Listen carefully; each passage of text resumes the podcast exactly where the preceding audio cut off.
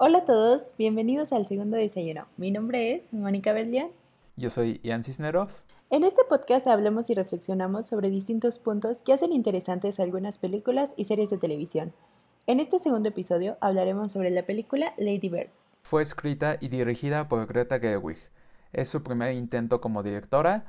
Previamente había codirigido una película en el 2008 llamada Nights and Weekends.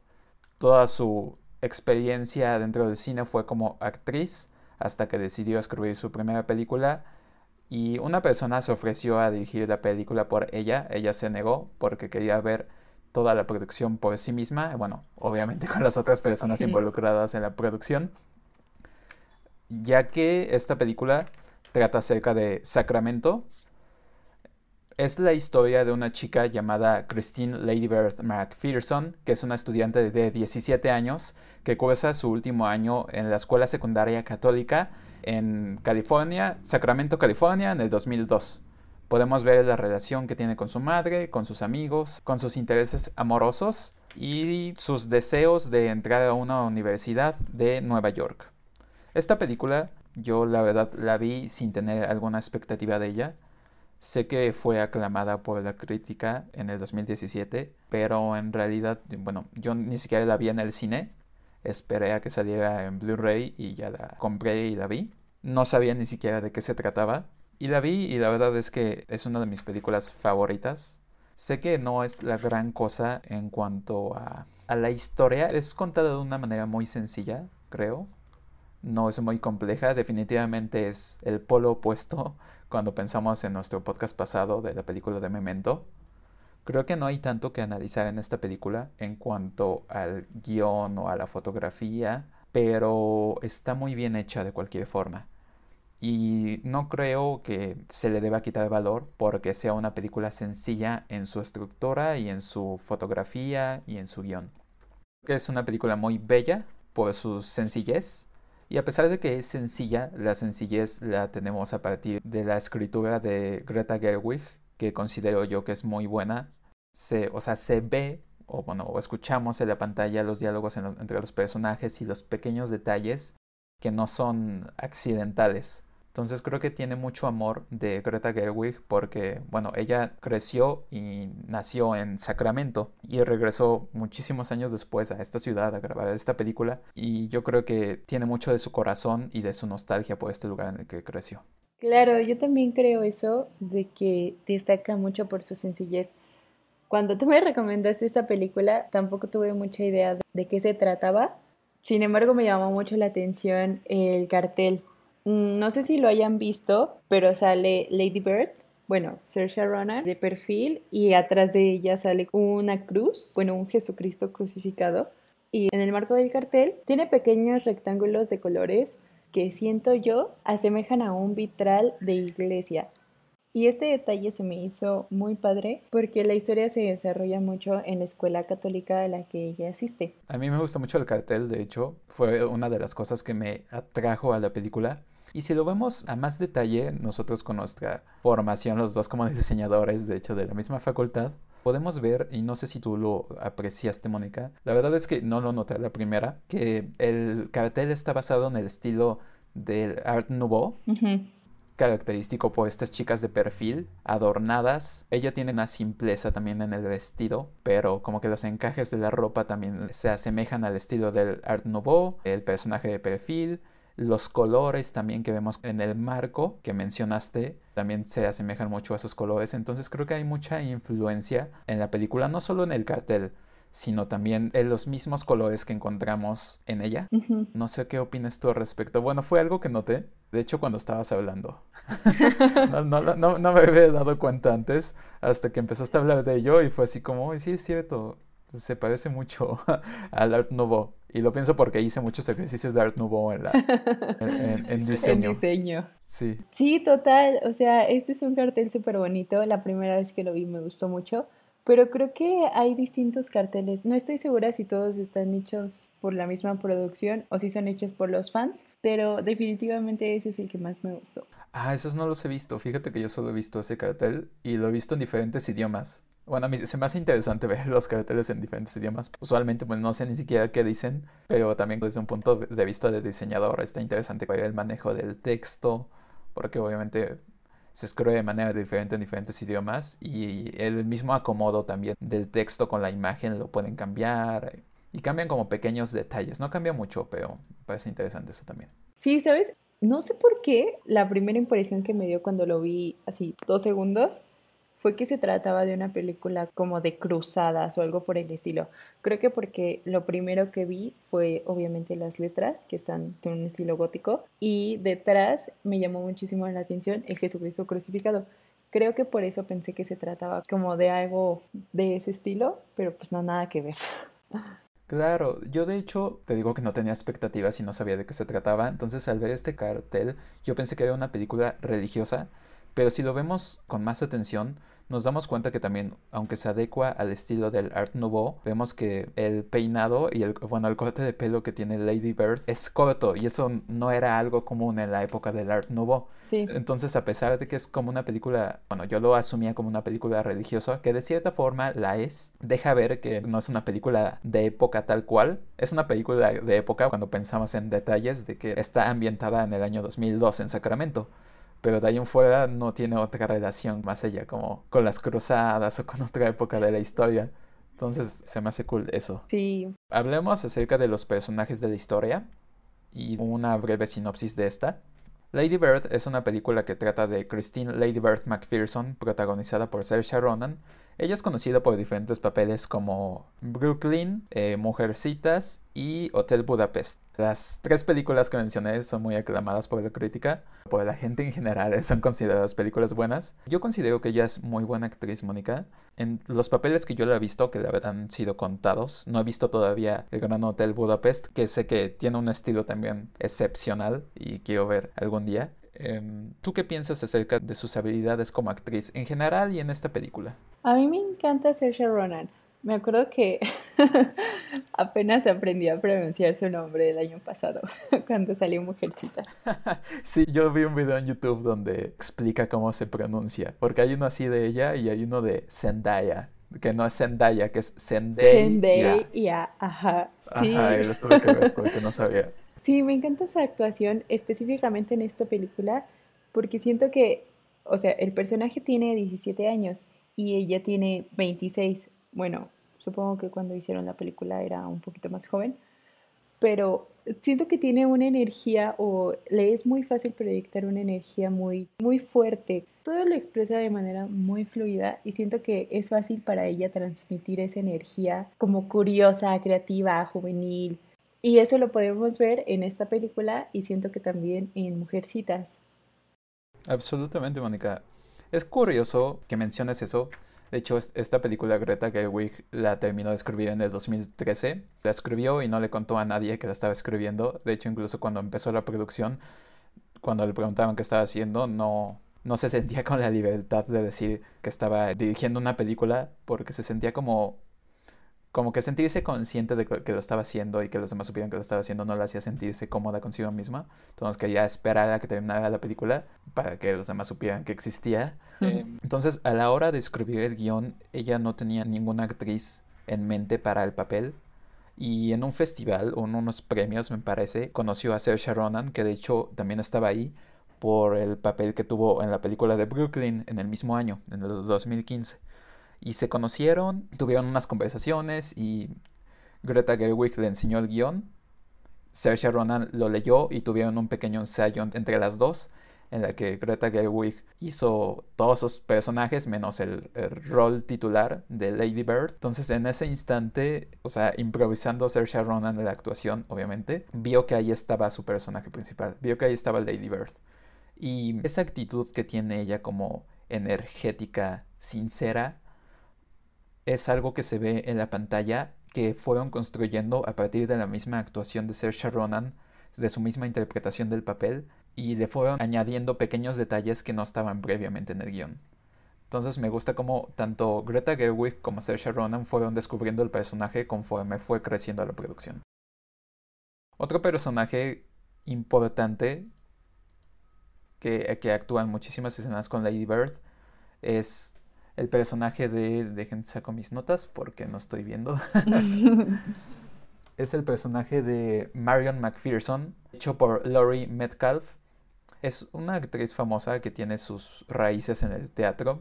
Muchas personas no la conocen por muchos papeles importantes, pero sé que muchísimas personas, incluyendo a Mónica y incluyéndome a mí, la conocemos por el papel de la mamá de, de Sheldon en Big Bang Theory. es muy chistosa en ese papel y actúa completamente distinto en este papel. ¿Qué opinas de ella, Mónica? Ay, a mí me encanta en The Big Bang Theory. En ambos papeles la vemos como una madre y siento que le queda muy bien esta expresión de preocuparse y demostrar una relación con, con un hijo. Siento que en The Big Bang Theory pues obviamente es totalmente diferente porque pues es algo cómico y aquí está todo el drama de la madre que no tiene una gran relación con su hija, que es una relación difícil. Me gusta mucho cómo lo interpreta. Sí, es una actuación maternal. Vemos cómo es una persona muy dura y a la vez es cariñosa y amable con los demás pero tiene muchos choques con el, mismo personaje de Saoirse Ronan de Lady Bird, porque tienen las dos unas personalidades muy fuertes y pienso que eso es cierto para tanto los personajes como las mismas actrices. Es interesante saber que la primera escena de la película donde vemos a las dos actrices juntas fue la última escena que grabaron ellas juntas. Entonces todo el peso de los personajes, y toda esa construcción que ellos hicieron a través de toda la historia culminó en la escena principal y creo que eso es lo que permite que la actuación sea aún más real. Sí, me encanta esto que dices de que es muy maternal y de que muestra afecto hacia los demás, aunque es muy dura también. Y creo que esto lo podemos ver en diversas ocasiones a lo largo de la película, sobre todo porque varios personajes lo dicen así tal cual, que es dura, pero es muy amorosa. En, en un diálogo podemos escuchar que Lady Bird dice, es dura, pero me ama, me ama mucho, o algo así. El punto es que siempre dejan claro que, que a pesar de que no siempre vemos que se tienen ese afecto o que se dan esa atención, ella está consciente de que su mamá la ama y de que es buena persona, tiene buen corazón. Concuerdo contigo, pero a la vez tengo una situación con eso que dice Lady Bird acerca de su madre a través de la película, porque siento que es ella misma también tratándose de convencer de que la mamá de verdad la quiere como es y que de verdad es así de buena como todos los demás la ven. Las interacciones que vemos, como dices, de la madre con otras personas, te deja ver que es una persona con un gran corazón, que es una persona amable y que se preocupa por los demás, pero cuando vemos esas interacciones con Lady Bird, vemos que es dura, es estricta, exige de ella y Lady Bird no quiere porque es una adolescente un poco rebelde. Entonces, cuando pasa esa parte de que le dice a otro personaje, está Lady Bird, que, que, su mamá la quiere mucho, que tiene un gran corazón, es ella misma repitiendo algo que le dijo otro personaje antes en la película. Entonces creo que es ella misma tratándose de, convencer que así es su madre, cuando en realidad no sabe. Y siento que eso es una de las partes fundamentales de la película, la relación que tiene Lady Bird con su mamá. Ella tratando de tener una relación decente con su madre, mientras que también quiere alejarse de su propia familia e irse a estudiar a Nueva York, porque Sacramento no le gusta. Eh, hablemos de otro personaje, Timothy Chalamet, no sé si lo estoy pronunciando bien. La verdad, creo que no. No sé. es un personaje que a Mónica y a mí nos causa mucho interés. Aparte de ser atractivo, creo que es muy buen actor. Ha salido en películas como Call Me By Your Name, The King, eh, Beautiful Boy y va a salir en la película de Dune, por lo que Mónica y yo estamos muy emocionados. ¿Qué pasó? También salió en Mujercitas. Ah, sí, es cierto, también sale en Mujercitas, que es otra película de Greta Gerwig, bueno, una adaptación de una novela. ¿Qué piensas de este personaje, Mónica? A mí es, muy chistoso, es muy seco e inexpresivo, pero a la vez da tanta risa Es tan seco. Creo que parte de la gracia de este personaje, o al menos la que nosotros le encontramos, es que es totalmente opuesto a Lady Bird. Es inexpresivo, es, es como distante, es frío, es como que él está en su onda y Lady Bird pues todo el tiempo está expresándose y grita y se mueve y avienta cosas. Eh, y este tipo, o sea, no, o sea, con trabajos habla. sí. Y es curioso también su, manera de ser. Hay una parte que te da mucha risa, Mónica, porque de, de que, ¿cómo es? Que están fumando, ¿no? Están, están hablando. Ah, cuando están en la piscina cuando está en la piscina, está Kyle y está Lady Bird y van a fumar. ¿Y qué es lo que le dice Mónica? No me acuerdo bien qué es lo que le dice. Le dice, Lady Bird saca un cigarro y Kyle le dice que no debería fumarlo, que, que tiene un montón de químicos y cosas que son malas para la salud. Y ella le pregunta que por qué dice eso si ella lo vio fumando. Y dice que es mejor hacer tus propios cigarros, envolverlos tú mismo y pues fumar eso. Y, enseguida le dice que está tratando de no participar en la economía, que odia el dinero. sí, que no participa en la economía. Y me parece intrigante cuando lo pensamos en cuanto al guion. La película es muy sencilla en su estructura, en la fotografía. La dirección de arte creo que hay, hay más que ver y ya Mónica nos hablará más de eso más adelante. Pero podemos ver que el personaje de Kyle es un reflejo de las opiniones y de la forma de ver la vida en Estados Unidos en la época. Durante la película pasan varias escenas de la guerra de Estados Unidos, después de lo que pasó en el 2001, del 11 de septiembre de la caída de las Torres Gemelas. Entonces la gente está paranoica, no confía en el gobierno, no confía en los extranjeros. Y lo podemos ver a través del personaje de Kyle, porque dice, no, no quiero participar en la economía.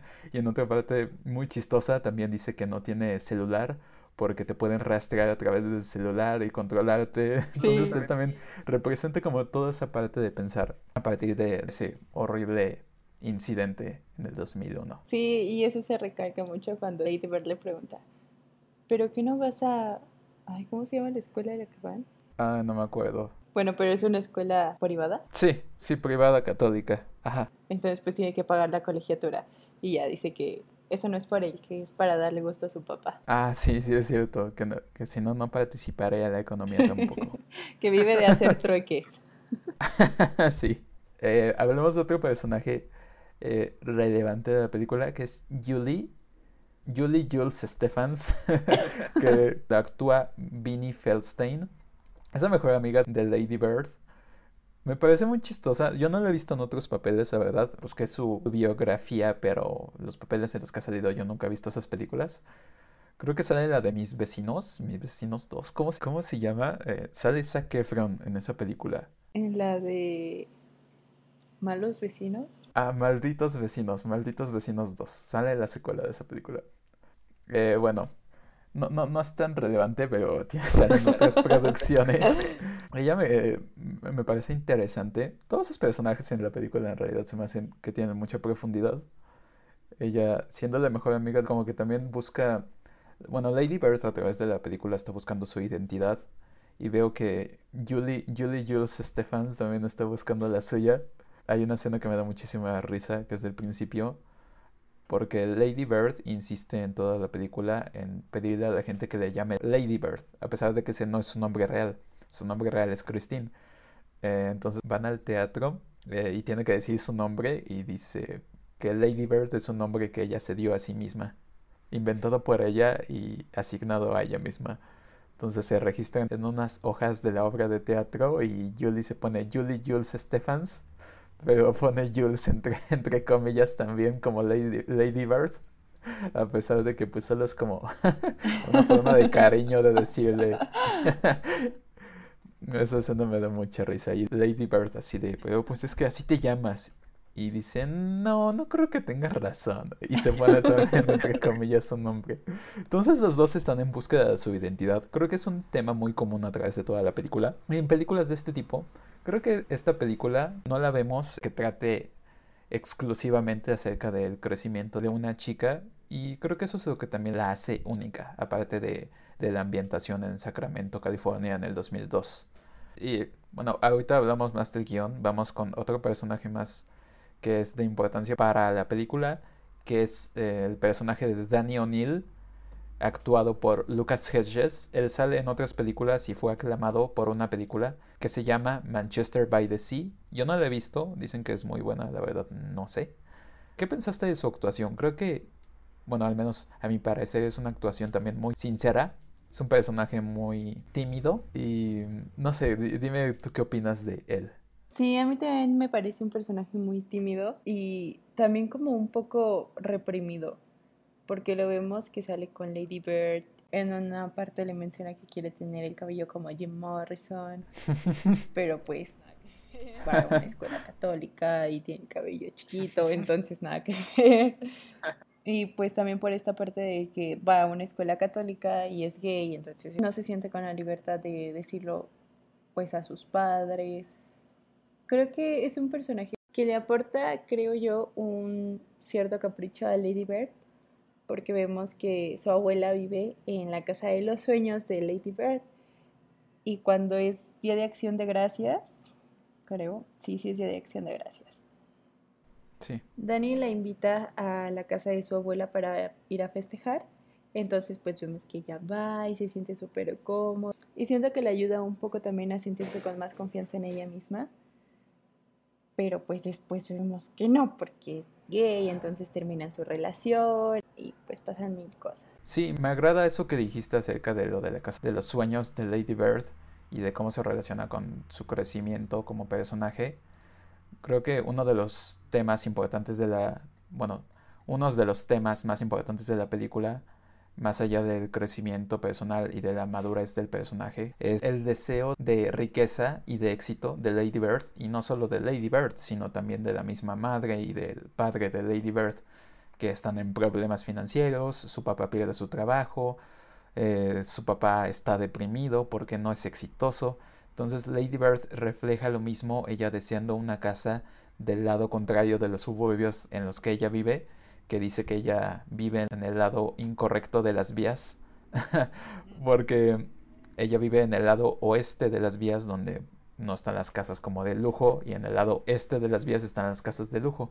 Y, si lo piensas también en cuanto al guion, por eso es que te encanta tanto em, el detalle que le da Greta Gerwig a la historia es que Lady Bird vive en Sacramento, que siente que es el lugar de California donde no pasa nada, y vive en el lado oeste, donde es el lado, pues, que no es de la gente exitosa, ni de la gente adinerada, y ella quiere irse a estudiar a Nueva York, y dice que se quiere ir a estudiar a la costa este. Entonces creo que ahí hay un paralelismo entre la vida eh, adinerada o podríamos decir opulenta del lado oeste del mismo Sacramento y el lado este de Estados Unidos, que es Nueva York, que es la donde ella quiere ir también. Sí. Otro de los temas de la película, más allá de la relación que tiene con su madre, es el de la aceptación, el aceptarse a uno mismo como es. Creo que como adolescente todos pasamos por eso, tratamos de identificarnos, tratamos de saber quiénes somos, en quiénes nos queremos convertir, qué queremos estudiar, en qué queremos trabajar y es un camino tortuoso para muchos, Entonces, me gusta que vemos a Lady Bird como un personaje con una gran personalidad.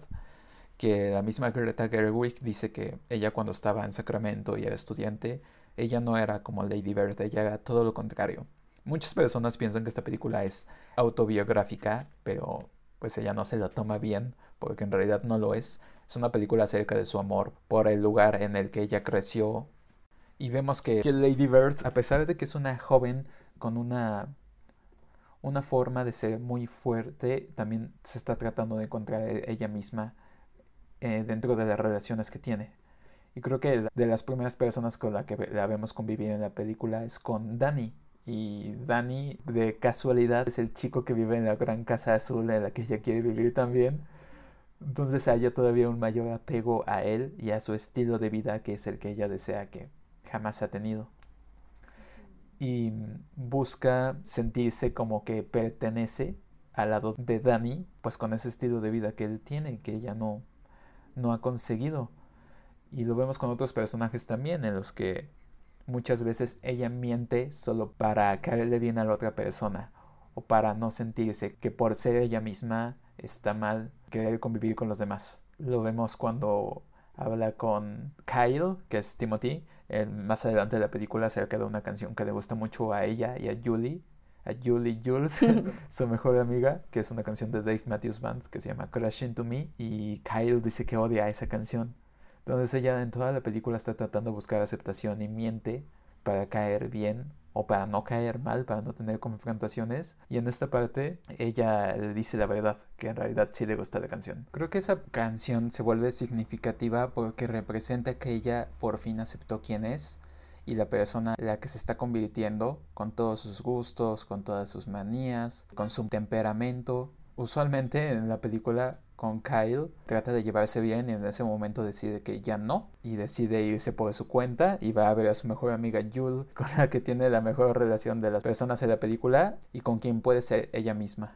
Otro de los temas de la película que me agrada que deja que esta película sea distinta a muchas de su clase es la religión. Me imagino que es un sentimiento similar para personas que han estado en escuela religiosa sin querer estar en una. No me voy a meter en temas de religión ni nada así, pero ella tiene un espíritu muy libre en el que se, siente como atrapada dentro de este mundo donde hay ciertos preceptos de vida, ciertas formas de ser con las que ella no está de acuerdo y también en parte por eso se impulsa aún más su deseo de irse de Sacramento y salirse de secundaria e irse a una universidad donde tengan ideas más liberales y que estudiar humanidades.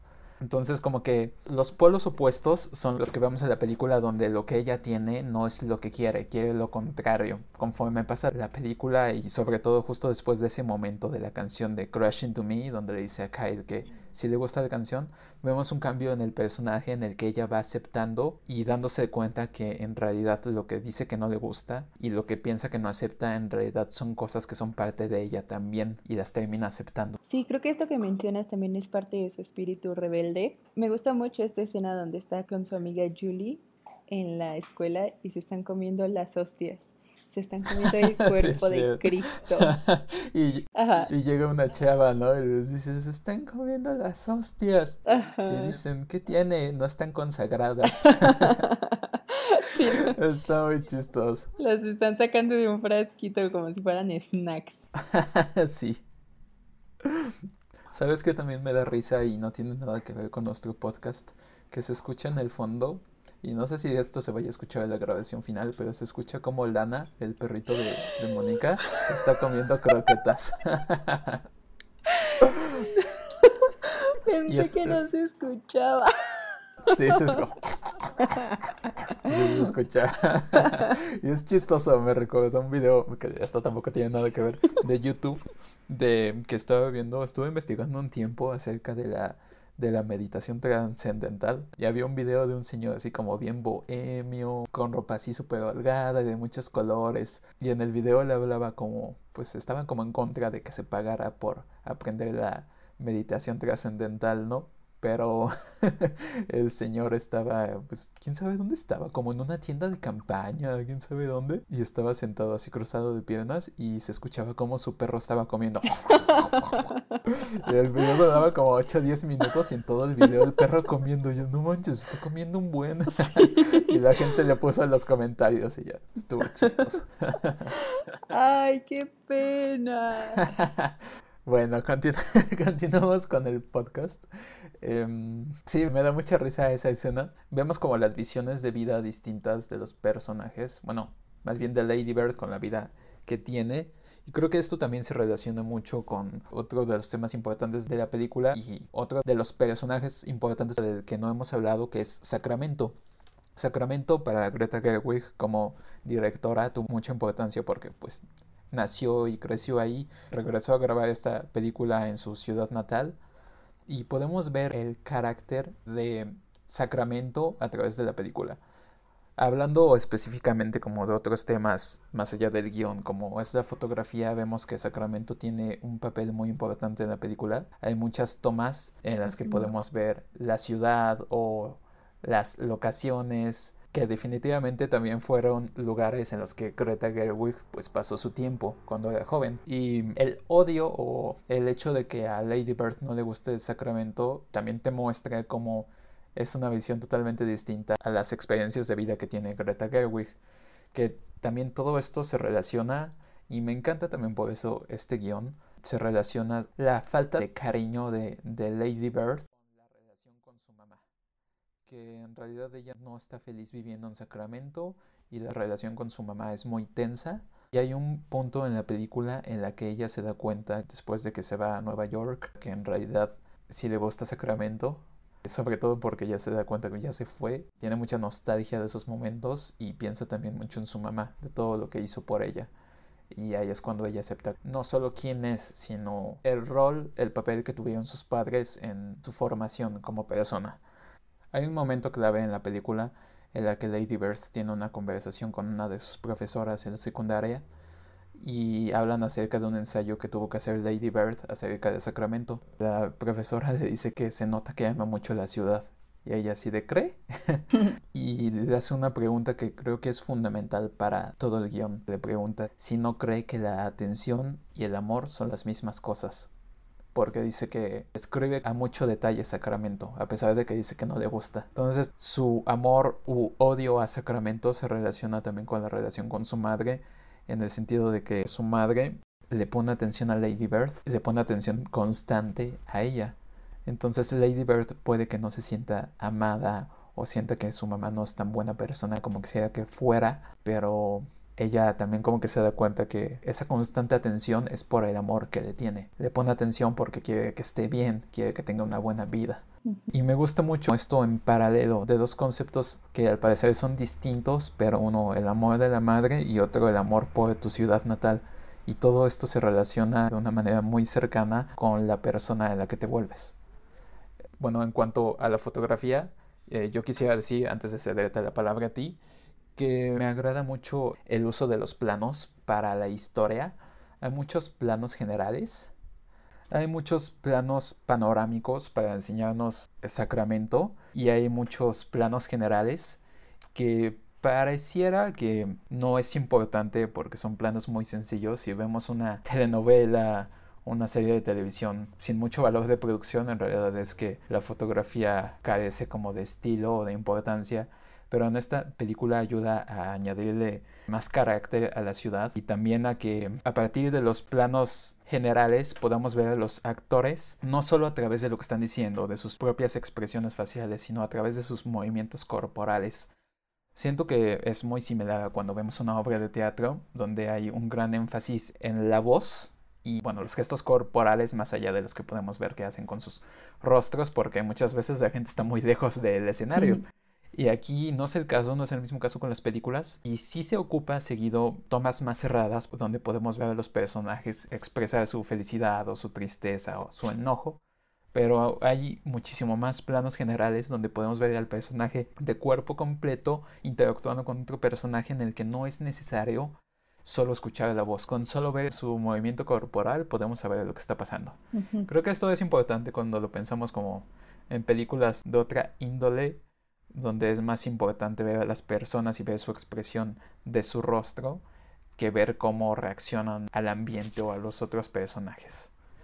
Y con esto yo también te quiero preguntar, Mónica, de tu opinión de los colores ocupados dentro de la fotografía y cómo se relacionan estas con toda la dirección de, de la producción.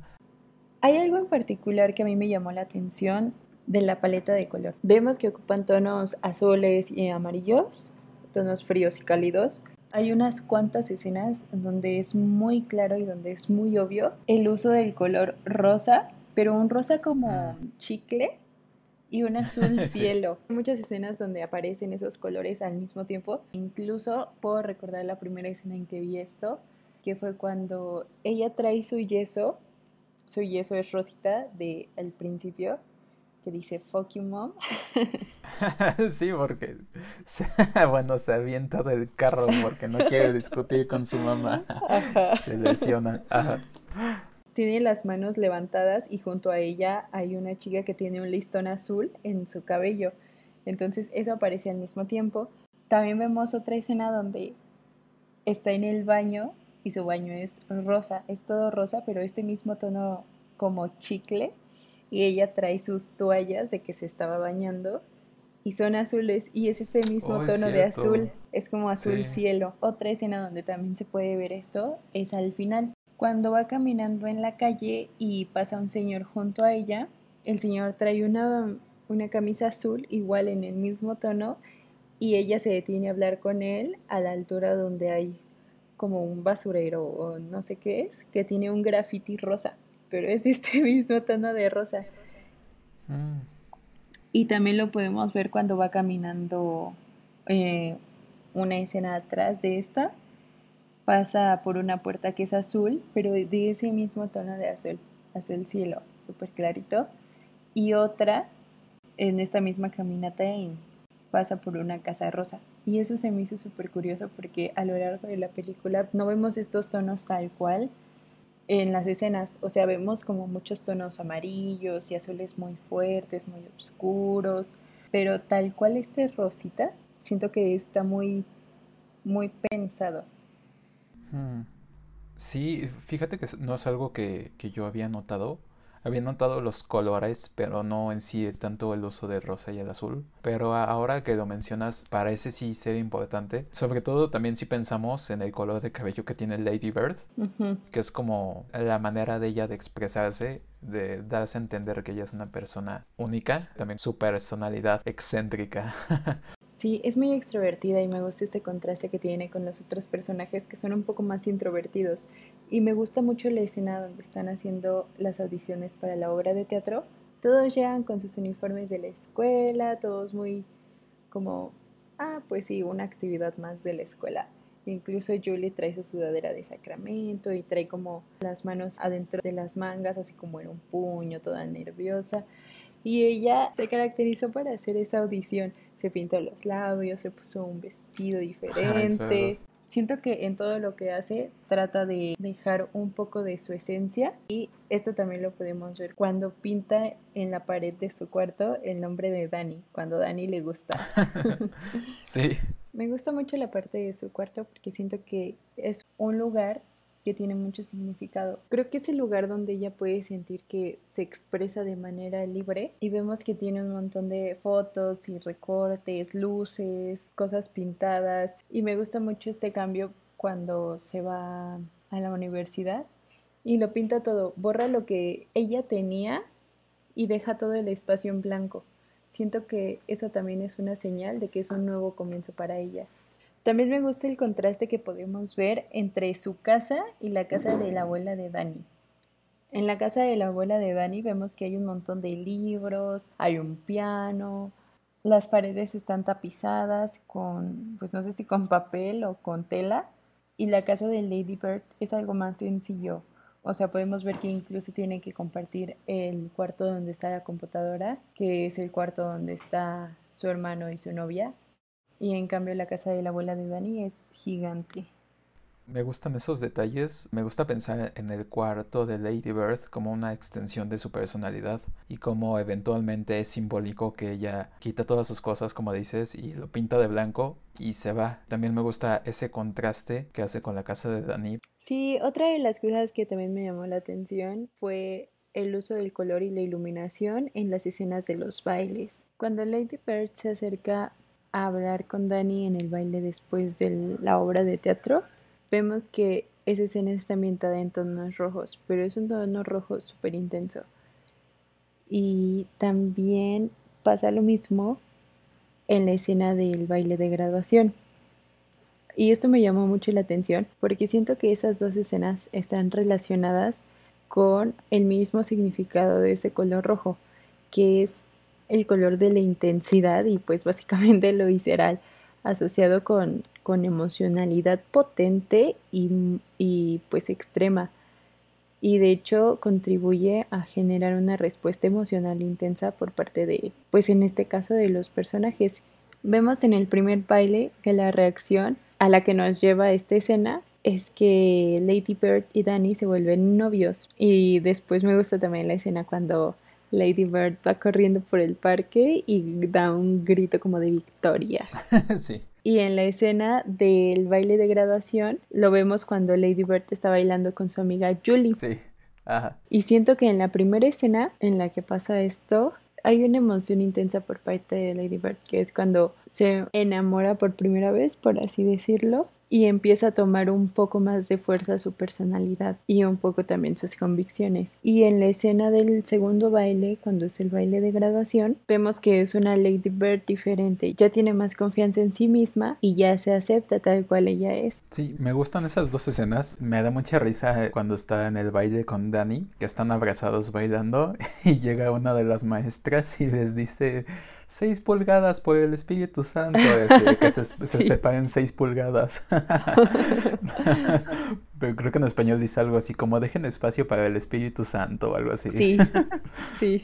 Y me gusta eso también, ¿sabes? Porque no me había dado cuenta y como dice, se relacionan a esas dos escenas porque también en la segunda escena es con Julie y tienen como miradas otra vez por parte de los profesores, así como de que los están juzgando, pero porque mm. son dos chicas bailando juntas y pues es el 2002, eso antes no era como socialmente aceptable y las monjitas las están viendo así como, pues, ¿qué están haciendo?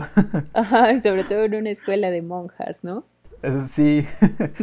Algo más que también pude notar fue que cuando ella llega a Nueva York se nos presenta una paleta de colores diferente. Vemos aún los tonos fríos y los tonos cálidos, pero ahora vemos esos tonos cálidos ya no en amarillos y rojos. Ahora vemos un café como muy sobrio. Y esto es también cuando Lady Bird se da cuenta de que su mamá le escribió, o al menos le intentó escribir algunas cartas y no pudo completar ninguna. Y en estas cartas trataba de decirle que la quería. Y a pesar de que el color café muchas veces se relaciona con algo anticuado o feo o antipático, yo siento que en esta película se relaciona más con la experiencia que ya tiene Lady Bird. Y el color azul, en este caso, en estos tonos, yo siento que se relaciona un poco más con la confianza que ella va teniendo. Es un detalle que no había notado en cuanto al color de su vestimenta cuando llega a Nueva York, pero lo que sí noté es que vemos como una madurez también de Lady Bird a través de su ropa cuando llega a Nueva York, porque se empieza a vestir distinto. No se viste como cuando se vestía en Sacramento. No, no había pensado tampoco en los colores en el contexto de la escena, está interesante. Sí, otra cosa que pasa antes, también que se me hizo muy interesante, es que siento que este es un cambio súper obvio en la iluminación, bueno, y en el manejo de los colores. Cuando Lady Bird está con Kyle y sus amigos en el carro y van de camino al baile, vemos que está súper oscuro. Y siento que estos son pequeños detalles en los que me he puesto a pensar muchas veces en distintas películas. bueno, es que es oscuro porque pues es de noche y están adentro de un carro, de modo que tenga toda la iluminación, pues obviamente no, es lógico. Pero si nos ponemos a pensar que todo lo que vemos en cualquier película, en cualquier escena, está pensado para que así sea, le podemos encontrar mayor significado a las cosas. Y creo que en esta transición de escenas donde están en el carro y ella se da cuenta de que ella es una persona diferente a lo que está tratando de reflejarle a Kyle y a su amiga Jenna, creo que se llama, y ella se ajá, y ella se acepta y por fin dice, "No, es que yo sí quiero ir al baile, llévame con Julie." Cuando dejan a Lady Bird en la entrada de la casa de Julie, vemos que la iluminación es completamente diferente. Los colores son muy cálidos, incluso la ropa de Julie trae una sudadera o una blusa, un vestido, no recuerdo exactamente qué era, pero es amarillo y toda esa escena la podemos ver en tonos cálidos, principalmente en amarillo, que es un color que de por sí refleja un montón de felicidad y alegría y optimismo y siento que esto tiene mucho que ver con el cambio que tuvo Lady Bird con esa como revelación que ella tuvo de aceptarse a sí misma y de reconocer que pues Julie es su mejor amiga y que con ella se sentía cómoda y que con ella es con quien quiere estar, no con estas personas a las que trataba de agradarles que realmente no la hacen sentir bien. No, no había notado eso tampoco, que la luz exterior de la casa como que la invita a entrar y también ver a Julie vestida de amarilla también es como demostrarte que es una persona completamente distinta a las personas con las que se estaba juntando y regresar a la amistad con la que es ella misma. Me gusta mucho pensar en eso, no lo había visto en cuanto a la psicología del color. Ahora, Mónica, danos tu opinión final de la película. Bueno, creo que esta es una de las películas que ahora está dentro de mis favoritas porque destaca mucho por su sencillez. Y creo que mucho de lo que nos habla esta película, la primera vez que la vi, no le quise dar una oportunidad porque me parecía que estaba muy simple y al terminarla de ver me gustó mucho. No había sido tan consciente del por qué hasta la segunda vez que la vi. Me gustaron un montón de detalles y momentos graciosos porque la película es graciosa también. Pero la segunda vez que la vi pude reflexionar un poco más acerca de ella y creo que se trata mucho de esta comparación con la vida, con encontrar la felicidad en momentos simples y cotidianos, en encontrar la belleza en el día a día. Creo que es una película muy buena, con un buen manejo de todos los recursos que emplea. Me gusta mucho esta película ahora. Qué bueno, Mónica. me, gusta que, me da mucho gusto que te gusten las películas que te recomiendo. a veces. A veces. a veces. A mí también me gusta mucho esta película. Es de mis películas favoritas. Y sé que también, como bien dices, es una película sencilla, pero es una película muy bien construida. El guion me parece muy bueno, tiene mucha profundidad y hay muchos guiones en los que las cosas pasan solo porque deben pasar, porque así lo decidió el escritor. Y en esta película siento que todo tiene una razón de ser para el resto de la historia. Me encanta mucho el estilo que tiene. Un dato interesante de la película es que Greta Gerwig quería que esta película se grabara con una cámara de 16 milímetros, pero por tiempos de producción y otras cuestiones ya no lo pudieron hacer así y terminaron replicando el estilo en postproducción, poniéndole grano a la película. Eh, la película se grabó con una ARRIS digital, entonces tuvieron que inventarla ahí para que se viera el grano como si fuera de verdad de una cámara de 16 milímetros. Entonces siento que tiene muchas cosas que hacen que sea peculiar y única, sobre todo en su género. Y me gustaría que hubiera más películas que se aventaran a hacer algo así. Sí, a mí también. Bueno, y después de toda esta charla tan amena sobre esta maravillosa película, pasamos a hablar de nuestro segundo desayuno. También estaba pensando en eso. bueno, ¿por qué no nos platicas cuál fue tu segundo desayuno? Desayuné huevitos, huevitos con chilaquiles. Bueno, mi segundo desayuno. Ay, qué rico, tú siempre desayunas cosas bien ricas. Sí, la verdad es que sí. Y lo terminé con un té chai con leche. La verdad es que me estoy volviendo, otra vez, me estoy volviendo muy fan de estos té chais. Cada vez que me levanto para trabajar me tomo uno porque, bueno, dicen que el té chai tiene mejores propiedades que el café y tiene cafeína, pero no es tan dañino como el café. Entonces, por eso les recomiendo, aunque Mónica diga que un cafecito en las mañanas no. O sea, si quieren algo bueno, tómense un té chai. Ok. Tú cuéntanos qué desayunaste. ¿Qué hiciste en tu qué comiste en tu segundo desayuno más bien? Pues mi segundo desayuno de hoy, la verdad no tenía muchas ganas de, tener, no, sí tenía muchas ganas de tener un segundo desayuno, siempre tengo una. Eh, bueno, mi segundo desayuno de hoy, la verdad no supe qué hacer, entonces hice un pan francés con unas poquitas frambuesas y miel maple sin azúcar. Que soy adicta al jarabe de maple sin azúcar. Casi se me antoja. Siento que con azúcar hubiera estado mejor, pero hubiera estado muy fat eso. Está más fat. Entonces está bien, lo acepto. Lo apruebo. Ok. Bueno, y creo que con eso concluimos el episodio de hoy. No olviden seguirnos en Instagram. Nos encuentran como segundo 2 desayuno, el 2 va con número. Porque ahí subimos muchos datos curiosos sobre las películas de las que hablamos, imágenes, videos y muchas cosas más. Los invitamos a que se suscriban a nuestro canal de YouTube, donde subimos el podcast cada martes, así como en Spotify, en iTunes, en Google Podcasts y en Castbox. Si tienen el tiempo o les gustaría ayudar a nuestro podcast, eh, nos pueden calificar en iTunes. Eso nos ayuda a que más personas encuentren nuestro podcast y también nos pueden escribir a nuestro correo electrónico segundodesayuno.outlook.com. Ahí e incluso en redes sociales nos pueden mandar mensaje o comentar en cualquier imagen de qué películas quisieran que habláramos. Dudas, sus comentarios, todo lo que quieran nos pueden escribir a nuestras redes sociales o a nuestro correo. Déjenos saber en los comentarios si ya vieron esta película, si les gustó, qué les pareció y si les gustó este podcast, no olviden darle like. Hasta la próxima. Bye. Bye.